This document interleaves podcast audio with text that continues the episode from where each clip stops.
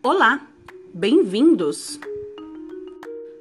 Este é o podcast sobre atualidades.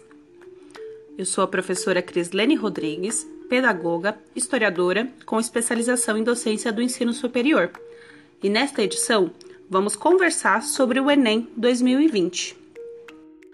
O Ministério da Educação anunciou semana passada as novas datas do Enem, Exame Nacional do Ensino Médio, adiado em razão da pandemia do novo coronavírus. A prova seria realizada em novembro, mas foi adiada para o início de 2021.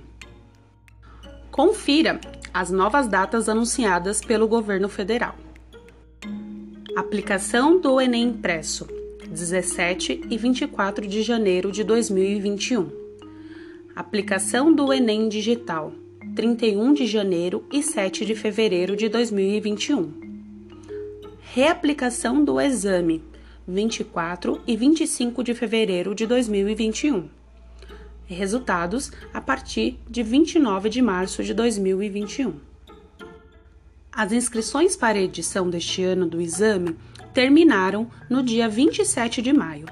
Segundo o INEP, Instituto Nacional de Estudos e Pesquisas Educacionais Anísio Teixeira, que realiza a prova, 5,8 milhões de estudantes se inscreveram, dos quais 98,3% escolheram a modalidade impressa.